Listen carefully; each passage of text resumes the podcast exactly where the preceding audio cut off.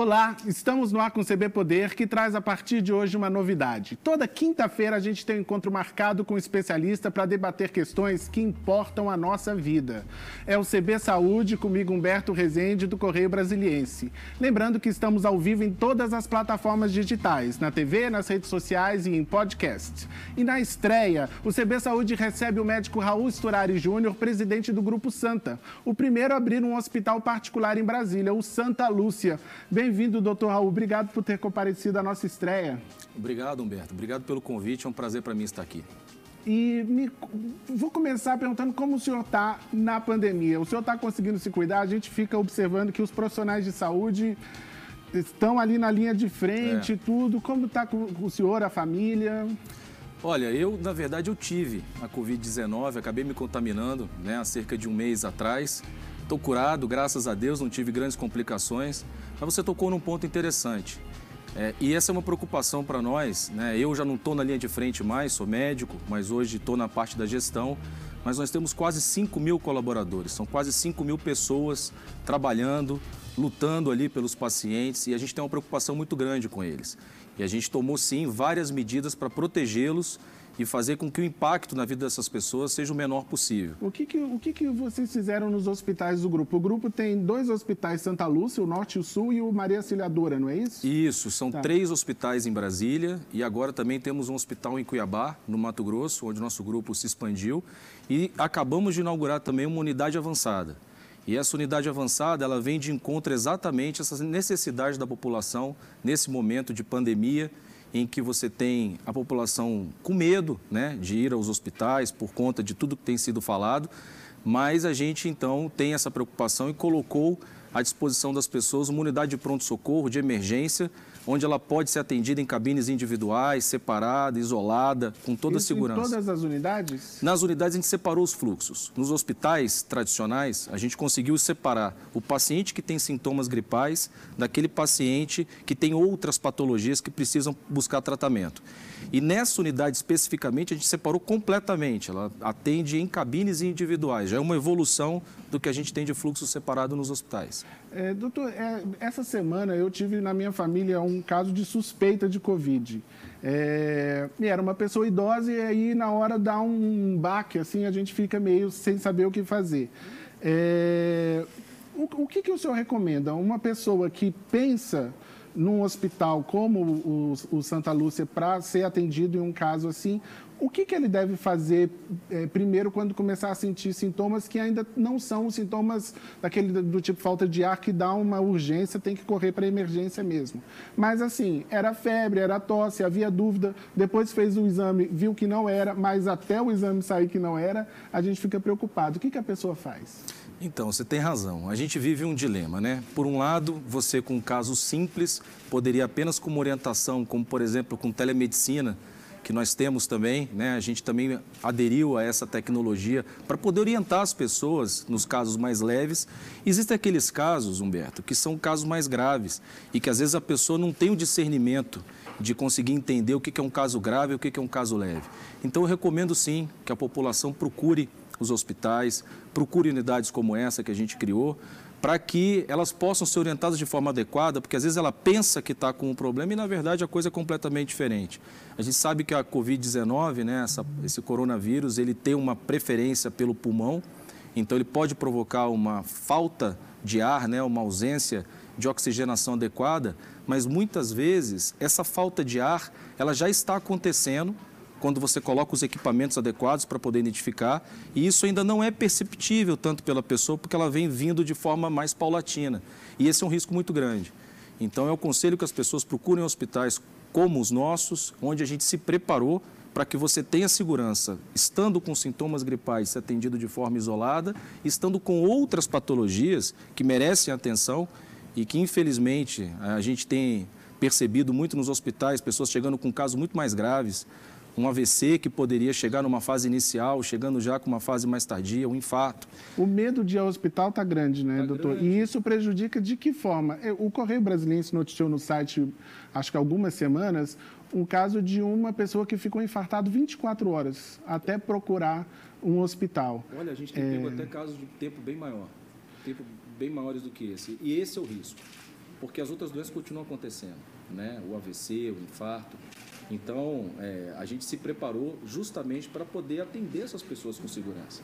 E você deixar de procurar o hospital no momento desse pode ser a diferença entre a vida e a morte. Quem tem uma consulta que costuma ir sempre ao médico, costuma fazer essa consulta regularmente, não pode parar costuma fazer um check-up cardíaco, tem que continuar indo? Como, como, ou, ou, existem coisas que é bom adiar? Ou, ou, como a gente pensa essa questão? Entendi. Olha, o que eu tenho visto, Humberto, isso eu participo de maneira muito ativa com os colegas, é que todo mundo se preparou para isso. Né? Já temos aí quase três meses de pandemia, então todo mundo se adaptou. As pessoas adaptaram o seu consultório para ter distanciamento social, higiene adequada, né, proteção para as pessoas, os hospitais se adequaram. Então, a minha recomendação é que as pessoas procurem, sim, o serviço de saúde. É, porque é muito difícil que você sozinho consiga ter o discernimento do que, que é uma coisa simples ou do que, que é algo mais grave. E eu diria para você que uma preocupação muito grande, que eu até li hoje né, na, pela imprensa, é que, por exemplo, os casos de câncer aumentaram é, significativamente as descobertas numa fase mais tardia da doença. E esse é um risco enorme, porque você fazia uma quantidade de diagnósticos né, todos os meses, isso era computado pelas fontes oficiais, e eles deixaram de ser feitos. Isso significa que essas pessoas estão com o diagnóstico, mas ainda não foi descoberto.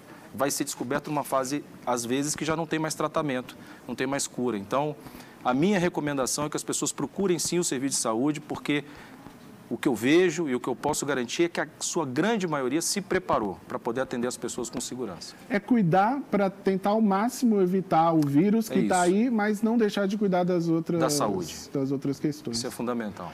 É, no começo da pandemia, quando a gente ainda não sabia muito quais seriam os protocolos para lidar com essa doença, teve algumas dúvidas de como seria essa questão é, dos pacientes serem atendidos numa rede pública ou na rede privada e tal há uma preocupação de uma integração do sistema de saúde como todo. Eu sei que é, o sistema de saúde, é, público e privado, tem que estar sempre uma Afinado. discussão uhum. para que a população, no final, seja bem atendida de forma ampla. É, mas a pandemia parece que trouxe desafios extras aí. Como está essa questão da, do público e do privado trabalhando conjuntamente, doutor? Olha, eu diria para você que a gente enfrenta hoje os mesmos desafios, né? Porque o medicamento que está faltando hoje para tratar pacientes em ventilação mecânica, ele falta para o público e para o privado. É um problema da indústria, né? Os ventiladores, vocês todos acompanharam, é um problema da indústria. Então, a gente enfrenta desafios semelhantes. Eu acho que tem que sim haver essa conversa, né? Eu acho que aqui em Brasília a gente foi muito feliz. O governador foi rápido, agiu dialogando com os empresários do setor. Então, só para você ter uma ideia, hoje, Humberto, o Grupo Santa disponibilizou quase 70 leitos dos nossos hospitais para atender a Secretaria de Saúde. Né? E temos aí mais leitos ainda, se for preciso, para poder atender também o público. E atendemos aos nossos pacientes, que também nos procuram todos os dias, são vários pacientes internados com a Covid-19. Então, eu acho que aqui fomos muito felizes em poder ter uma conversa franca e transparente para resolver o problema, deixando aí picuinhas de lado, para que a gente não passasse por situações absolutamente absurdas, como a gente viu em outros estados, de sequestro de leito, tomada à força de equipamentos, porque isso não leva a lugar nenhum. Eu acho que a conversa franca e transparente para resolver os problemas e essa integração, como você falou, entre o público e o privado é fundamental nesse momento. O paciente é um só, né? Existem as questões de convênio, de plano de saúde, mas a vida humana em primeiro lugar. Uhum. E esses leitos que foram cedidos, como acontece isso? O GDF busca é, vocês Sim, quando necessário exatamente. encaminha, fala, tem um paciente, precisa encaminhar? Chamamento público, né? Fez um chamamento público, aquelas empresas, aqueles hospitais que aderiram a esse chamamento, então, tiveram oportunidade de fornecer os leitos para a Secretaria de Saúde mediante um edital que foi publicado aí. Então, eu acho que isso é o que deu oportunidade de que os empresários possam ajudar sem que haja nenhum tipo de truculência, né, à força, porque isso daí é que seria desastroso, assim como aconteceu em outros locais. Então, aqui a gente conseguiu resolver muito bem. E um sistema de saúde é, colapsado não é bom nem para o público nem para o privado, né? É isso mesmo. Assim, alguém com um pensamento muito estranho pode até imaginar, não, quanto Quanto mais doentes, melhor para o sistema de saúde privado. Mas se começa a não ter capacidade é. de atendimento, o caos se instala e aí não tem como o setor ir bem, né? Mesmo o setor. É verdade. Então, e, e, você tocou no assunto importante, a gente não é mágico, né? Você tem uma limitação da capacidade do que você consegue fazer. Então veja que a gente teve que aumentar em quase 150%, 200% o nosso número de leitos de UTI. Eu não tinha tantos leitos assim. A gente teve que se adaptar à nova realidade. A gente fez isso de forma muito rápida. O grupo, graças a Deus, tem essa capacidade de resposta, porque são quase mil leitos só aqui na cidade de Brasília. Né? Então, a gente encabeçou essa liderança, porque a gente sentia que era também nosso dever, nossa obrigação, como maior grupo da cidade, a participar da solução do problema. Né? Então, sim, é verdade, é uma, é uma, uma questão muito sensível aí que a gente está bastante atento. É, doutor, o, o senhor falou da telemedicina, né? Que o senhor, o grupo também está, até nesse, nesse episódio da, da, que aconteceu na minha família, é, o plano de saúde oferecia a telemedicina e a gente foi muito bem atendido e deu uma, uma garantia de, até de orientação ali e tal. É, a pandemia vai mudar alguns processos? Assim, não tem essa coisa de voltar ao normal e aí Já volta mudou. como sendo telemedicina vai acabar se instalando mesmo? A, a, acelerou alguns processos? É isso aí. É, é, o mundo né, ele precisa, às vezes, de uma guerra ou de uma pandemia para acelerar em cinco meses, cinco anos. Né? Então, é, a telemedicina ela não é uma novidade do coronavírus. Ela já vinha acontecendo em vários países do mundo. Aqui no Brasil, houve uma tentativa né, no passado da gente é, regulamentar a telemedicina e havia aí uma resistência, uma dúvida, uma discussão. Eu acho que nesse momento de crise, as pessoas deixaram essas picuinhas de lado e todo mundo fez um esforço muito grande para poder acelerar esse processo, porque a telemedicina ela é uma coisa que veio para ficar. Eu não imagino que após a pandemia a gente volte ao que tinha antes, porque é um recurso maravilhoso. Sem dúvida nenhuma, nos casos leves, nos casos em que você só precisa de uma orientação, como foi o caso da sua, da sua parente, é, ela é fundamental para você conseguir dar um acesso mais qualificado, porque não é todo mundo que precisaria vir a um hospital. Você consegue orientar da forma adequada, então sim, as pessoas vão ter a informação correta para tomar uma decisão informada. E você faz uma coisa fundamental para o setor, que às vezes diminui desperdício, diminui custo, diminui exames desnecessários. Então, eu não tenho dúvida de que a telemedicina ela veio para ficar. Nós também já aderimos a, esse, a essa plataforma, essa tecnologia, o grupo passa a oferecer para alguns clientes de forma selecionada agora e a nossa tendência é expandir isso é, com o passar do tempo para todo mundo, porque é uma ferramenta maravilhosa. E, e, e é uma ferramenta porque há, uma resistência. Agora a pandemia fez com que as pessoas tivessem menos resistência. Elas não querem sair de casa e aí vem como uma ótima notícia é. o fato dela poder ser atendido sentada na sala de casa dela com o celular na mão. É. Antes as pessoas tinham um pouco de receio achando que ia cair a qualidade é, do atendimento. É, a telemedicina garante a, qualidade? Assim, esse receio anterior fazia, não fazia sentido? Ele fazia algum sentido? Quais são os desafios para a gente ter uma telemedicina que não deixe nada a dever ao atendimento presencial? Entendi. Olha, vou, vou, te responder o seguinte. Você usava muito o Zoom ou o Google hum, Meet lá? Não. Eu também não. A gente tinha um preconceito, né? É natural que as pessoas... A mudança é uma coisa que ela não acontece assim de forma tão rápida quanto as empresas de tecnologia gostariam. Mas eu acho que serviu para perder esse medo. Eu acho que nesse momento, se a gente pode tirar alguma coisa boa disso, é, assim como a gente aprendeu a fazer reuniões virtuais, reuniões online, a gente também aprendeu a usar a telemedicina, né, fazer essa consulta não presencial. E eu acho que o que vai melhorar essa experiência seria o avanço de dispositivos que a gente chama de IoTs, né?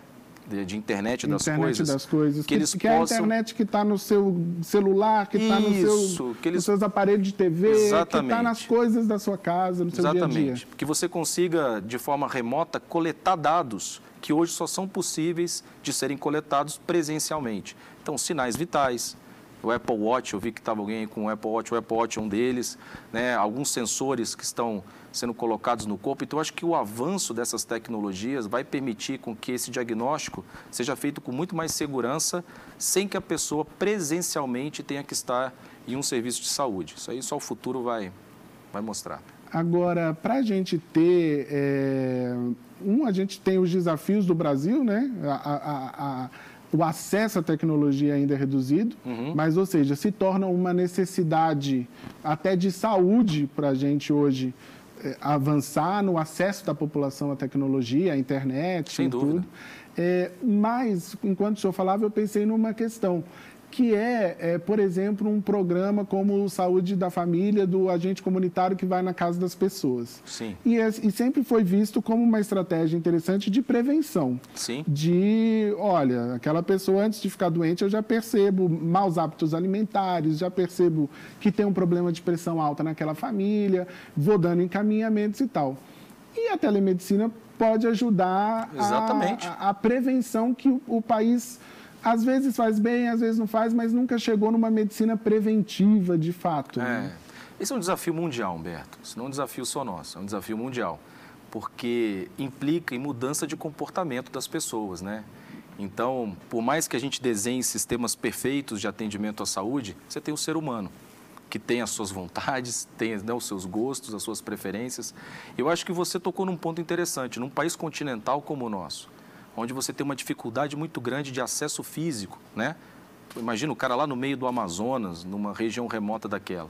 Mas a gente tem uma certa cobertura de internet até razoável. A gente consegue levar isso aí para rincões aí muito afastados. Então, eu acho que essa telemedicina nesse campo vai ser muito útil sim, porque vai permitir levar orientação, levar essa, às vezes essa ajuda que as pessoas precisam num, em pontos remotos, pontos de difícil acesso.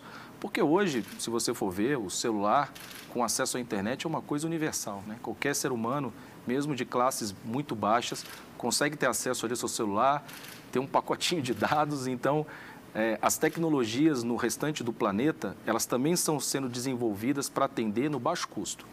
Então, os caras que estão crescendo, crescendo em escala, eles estão fazendo todos esses dispositivos para funcionar com banda inferior de internet, bandas menores e também com baixo custo, senão você não consegue escala, não consegue uhum. atingir todo mundo. E num país que envelhece, né, doutor? Um país que tem uma população é, idosa crescente, necessitando de cuidados e é, a gente ficar precisando de cada vez mais prédios pode ser um problema é, para a gente resolver mesmo, né? Já é um problema, né? O Brasil é um dos países que nos próximos 10 anos mais vai envelhecer, mais vai alterar sua pirâmide, né? E o Grupo Santa, por exemplo, fez, olhando para esse futuro, já fez investimento numa unidade de cuidados avançados do idoso, só para cuidar desse tipo de paciente que tem particularidades muito específicas, tem as suas limitações, né? Tem as questões familiares, é, é um paciente com múltiplas comorbidades, ele não tem só uma doença, ele tem três, quatro. Então, a gente entendeu que só cuidar das pessoas dentro do hospital, a gente estaria sendo incompleto. Você cuidaria da pessoa 30%, 40%. Existe toda uma saúde do indivíduo que ela sai dos muros do hospital. Então, a gente começou esse programa que tem funcionado muito bem, coordenado por nossas geriatras, e eu acho que a telemedicina vem somar isso. Imagina, a gente vai poder cuidar dele no hospital, depois orientá-lo em casa, cuidar dele quando ele estiver no ambulatório, fazendo exames preventivos. Então, eu acho que tem que haver uma integração do serviço de saúde, é isso que a gente está construindo, para que a gente possa cuidar das pessoas da melhor forma possível. Uhum. Voltando à questão do, do DF, o senhor tinha falado ali mais cedo é, que o governador agiu bem, agiu rápido, é, é, trouxe o setor para conversar, o que gerou até uma parceria, uma, uma ajuda do, do, do, da seção de leitos, por exemplo, Sim. e tudo. É, co como está o DF hoje? Eu imagino que o, o senhor, por, por ser uma pessoa que está ali na linha de frente, gerindo hospitais é, grandes e tudo, deve ouvir muito essa pergunta de, mas vem cá, a gente está indo bem, a gente não está indo bem, será que a gente tem que estar tá preocupado? É, eu acho que deve ser uma, uma. Imagino que as pessoas devam procurar o senhor e pedir até ele, não, mas me conta aqui, tá. fala para mim e tudo. É, mas a gente vai ter que fazer um intervalo e aí a gente volta daqui a pouquinho, aí o senhor me responde isso para a gente deixar. fazer uma análise do, é, do DF, tá Combinado. bom? Beleza. Gente, a gente vai fazer um rápido intervalo, já já volta com mais CB Saúde, que estreia hoje recebendo o médico Raul Sturari Júnior, presidente do Grupo Santa. Até já.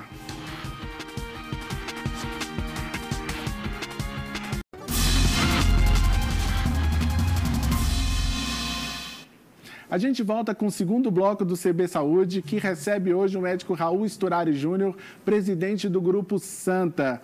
É, doutor, a gente estava falando ali antes do intervalo é, dessa dúvida que as pessoas têm, porque está todo mundo preocupado, como que está o DF?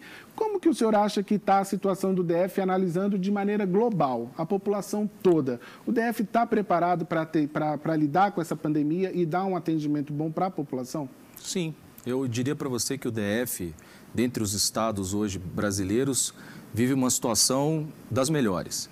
A gente tem a doença, de certa forma, controlada aqui, né? Existe uma capacidade de resposta dos serviços de saúde, tanto público quanto privado. O número de mortes é baixo. Se você for olhar né, as estatísticas, a gente figura aí entre o menor número de mortes por milhão de habitantes. Então, sim, estamos preparados e a situação aqui, hoje, ainda é confortável. Uhum. É, voltando para a questão dos hospitais, é, é, há uns anos atrás havia essa ideia, não sei se real ou não, mas a gente via na imprensa, havia especialistas falando que o setor hospitalar privado era um setor que conseguia um pouco superar as crises que a gente vinha vivendo aí. Uhum. É, antes da pandemia, qual era a projeção e mudou a projeção com a pandemia, nesses três, quatro meses de pandemia? Você tem razão, mudou. Mudou. A gente vinha crescendo aí um ritmo de 15, 20% ao ano. É verdade que o setor de saúde passou de uma forma é, menos grave pelaquela crise, né? as crises financeiras que a gente teve no país. A gente não atravessou isso de uma forma tão contundente, mas essa é uma crise completamente nova, uma crise mundial de oferta e demanda. E ao contrário do que as pessoas possam imaginar, né, que o hospital está cheio e tudo, hum. não é verdade. A gente teve sim um aumento no número de casos graves, os pacientes que vão para a UTI, mas por outro lado, como eu falei, esse medo das pessoas em procurar o hospital e no início da pandemia também as próprias orientações né, das agências regulatórias fez com que a emergência e as cirurgias eletivas, os procedimentos ficassem praticamente cancelados. Então, houve uma perda de receita muito significativa para o setor. Né? Nós sabemos da nossa responsabilidade social, grupo que emprega quase 5 mil pessoas, deve ter em torno de 15 mil é, pessoas dependendo né, da, da gente. A gente, graças a Deus, não demitiu ninguém passamos por essa pandemia fazendo os ajustes necessários, dando férias, reduzindo carga horária e a gente se adaptou para poder passar por isso. Mas é uma situação é, gravíssima para alguns hospitais, principalmente aqueles hospitais menores que não têm tanta capacidade, tanto pulmão financeiro para aguentar um período como esse, é, estão realmente sofrendo. As agências, né, os órgãos, é, os sindicatos de hospitais, todos se movimentando para tentar acesso a crédito e tudo porque, veja, Humberto, não é uma crise só nossa, né? O, o, as operadoras de saúde também estão passando por uma crise. Porque se por um lado nós temos aí os hospitais vazios e custos exorbitantes de materiais, medicamentos, você tem do outro lado o empresário, que é quem paga a conta do plano de saúde no Brasil, sem receita. Então imagine que ele também às vezes não consegue pagar o seu plano de saúde, tem dificuldade para pagar o plano de saúde dos funcionários. Então isso acaba afetando também a inadimplência nas operadoras, isso gera um ciclo vicioso muito ruim para todos nós. Então, sem dúvida, a gente espera que isso passe logo. Eu acho que o segundo semestre vai ser bem melhor para que a gente possa ir retornando à normalidade. Caso contrário, certamente os empregos né, no setor, que são muito significativos, vão sofrer. E, a, além dos empregos, quais, quais podem ser as consequências de, de o setor privado de saúde ser afetado pela pandemia e acabar tendo um fechamento de, alguns, de algumas unidades? É, é, como isso impacta? A, imagino que o SUS comece a ficar mais é, sobrecarregado. Você imagino que, que deva ter uma série de, de consequências aí. Qual, qual o risco que se corre de não se proteger esse setor hoje? Você falou tudo. Acho que você corre risco do desequilíbrio. Né, do ecossistema. O ecossistema ele, ele vem crescendo de uma forma sustentável. Quando você tem serviços aí fechando por falta de receita, né, por dificuldade econômica, isso gera um grande desequilíbrio no setor. Você vai ter aí É, então, as pessoas certamente, às vezes, desamparadas nesse momento, as operadoras também que dependem do serviço para poder ter os seus clientes. Então, eu acho que isso aí, de forma geral, para o mercado é muito ruim. Uhum. A gente espera que essa situação volte ao normal, caso contrário, a gente vai ver sim uma, uma situação dramática para o setor de saúde privado. Na, durante a pandemia, várias empresas é, pleitearam ações que possam ajudar a, a manutenção de seus negócios é, e tudo. Como que está essa conversa do setor privado de saúde com é, o governo, seja local, seja federal, é, e como e que tipo de ações a gente poderia imaginar para proteger o setor nesse, nesse momento? É, eu acho que a primeira ação, que foi a mais contundente e fundamental, foi tomada tanto pelo governo local quanto pelo governo federal, que é o acesso a crédito. Né? Então, você num momento como esse, em que a receita cai de forma abrupta, se você não tem crédito para poder manter o seu negócio de pé, isso é um desastre. Aqui em Brasília, o governador Ibanês fez um acesso a crédito junto ao BRB, para que os empresários locais pudessem então procurar é, essa linha de crédito e o governo federal também, como vocês viram todos, teve várias ações nesse sentido. Além daquelas outras ações que permitiram adequações na nossa uma flexibilização das regras de trabalho para que a gente pudesse também ter uma contrapartida federal em relação à folha de pagamentos, também nos ajudou muito. Mas isso, ele dura até um certo ponto, né, Humberto? Assim, você, você precisa produzir. Se você deixa de pagar um imposto, por exemplo, se você tem acesso a um crédito, a conta vai chegar. Então, acho que esse que é o maior desafio. Se você deixa de ter receita, deixa de produzir, você não consegue pagar a dívida lá na frente que você contraiu e você não consegue honrar, às vezes, os seus compromissos. Então, eu acho que o que vocês estão fazendo aqui é fundamental. Primeiro, informar a população é, que existe segurança em procurar os hospitais, que a gente se preparou para isso e que a gente continua na nossa missão, que é cuidar de vidas. A gente não cuida só de coronavírus, a gente cuida das pessoas. Então, o sistema funcionando, tratando as pessoas de forma adequada, fazendo o diagnóstico que a gente faz, a gente não só dá saúde para a população, mas a gente mantém saudável um sistema que emprega muita gente, que gera renda, que paga impostos. Então, eu acho que essa informação ela é muito relevante, muito importante para as pessoas. E como é que as, as outras áreas sendo afetadas, é, o, senhor falou, por exemplo, do problema da indústria dos respiradores. E aí falta é, capacidade de produção de respiradores, acaba afetando os, a sua capacidade de atender de entregar. as pessoas. É, que, outras, é, que outras consequências estão em indústrias relacionadas à da saúde que estão prejudicando? É, quando a gente vê o aumento de demanda, às vezes a gente já vê o aumento de preços, de é equipamentos, de, de, de, uma série de coisas. É. Isso tem, tem, de alguma forma, sido uma preocupação? Muita, pra... muita. É como eu falei para você no início, a gente vive é, uma situação semelhante ao setor público em relação à falta de insumos. E aí não é mais por uma, às vezes, desorganização na gestão, é porque você não tem como comprar, você não tem acesso. Então isso nos preocupa muito, sim. A gente sabe que por uma questão até de direcionamento de produção, algumas fábricas deixaram de produzir alguns medicamentos, passaram a produzir outros, né, querendo aí de alguma forma também reorientar o seu fluxo de produção. E os preços dispararam, Berto, dispararam. Então esse é um desafio grande para todos. Por quê? Porque no momento em que você tem a sua receita né, com seus contratos já prevendo uma, um reajuste de preços normal, e isso foge completamente do controle, eu, eu comprava máscara a 70 centavos, 80, estou comprando a 5 reais né? máscara comum para você poder utilizar.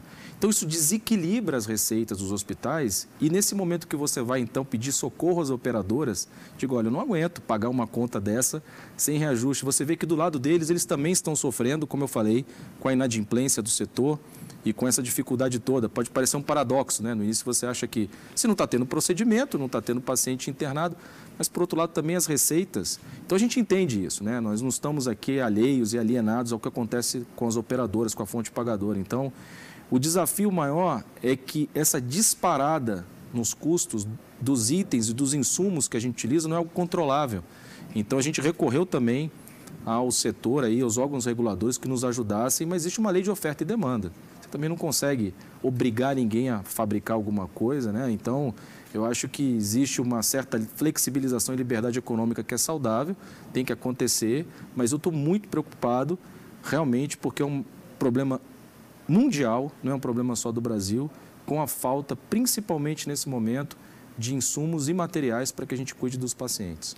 E tem algum lugar que está conseguindo, de alguma forma, apontar uma direção que foi feito, que já se achou uma saída para esse dilema específico que, que o senhor está é, relatando? Ou não? A gente está realmente aprendendo enquanto. Beto, a gente está vivendo uma semana depois da outra. É uma semana depois da outra. Assim, é, se alguém falar para você que sabe o que vai acontecer daqui a três meses, eu acho que vai estar sendo desonesto. A gente está realmente vivendo uma semana depois da outra, nossas equipes todas trabalhando para manter os estoques adequados. Não encontra aqui, busca em outro lugar, faz parceria. Até em outros países a gente tem procurado para manter o estoque no nível de segurança bom. Hoje isso acontece. O meu medo é claro que num período muito longo a gente venha sentir o impacto disso o senhor falou uma frase que está, acho, na cabeça de todo mundo, uma semana após a outra. A gente fica no dia a dia ali conversando. Até quando você acha que vai durar essa pandemia? Quando você acha que a gente vai poder voltar a fazer tal coisa? Roberto, me faz uma pergunta eu... mais fácil. Não, eu, eu, tô, eu só estou é, é, impressionado porque é, a gente ouve isso de quem está pensando é, a questão da saúde, pensando tentando projetar é. essa pandemia. E como eu vou fazer e tal.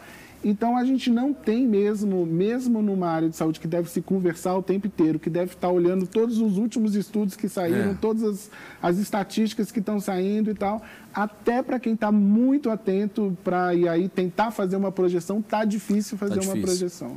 Você lembra da história do pico da curva? Sim, né? o que pico nunca da chegava. Cadê o pico da Então, você acha que o problema todo é esse? A gente tem informações, sim, como você colocou, a gente é abastecido de várias fontes, mas fazer projeções num ambiente absolutamente incerto, eu acho que não seria o mais producente. O que a gente tem feito é o seguinte, a gente desenhou cenários. Então, se o cenário A acontece, eu faço isso. Se o cenário B acontece, eu faço aquilo. Então, eu tenho quatro, cinco cenários para o curto e médio prazo e eu vou executando o nosso plano conforme esses cenários vão acontecendo. Agora, prever o que vai acontecer daqui a três, seis meses, é impossível. A saída, então, é a gente continuar atento, continuar se protegendo é isso. e não deixar de se cuidar das outras doenças. Fundamental. Tá bom. Doutor Raul, muito obrigado por obrigado sua presença. Você. Eu agradeço demais. É, o CB Saúde fica por aqui. Eu agradeço você pela companhia e amanhã tem mais novidade para você. A estreia do CB Agro, que vai toda semana debater temas de interesse do campo, agricultura, pecuária e dos negócios. Tchau.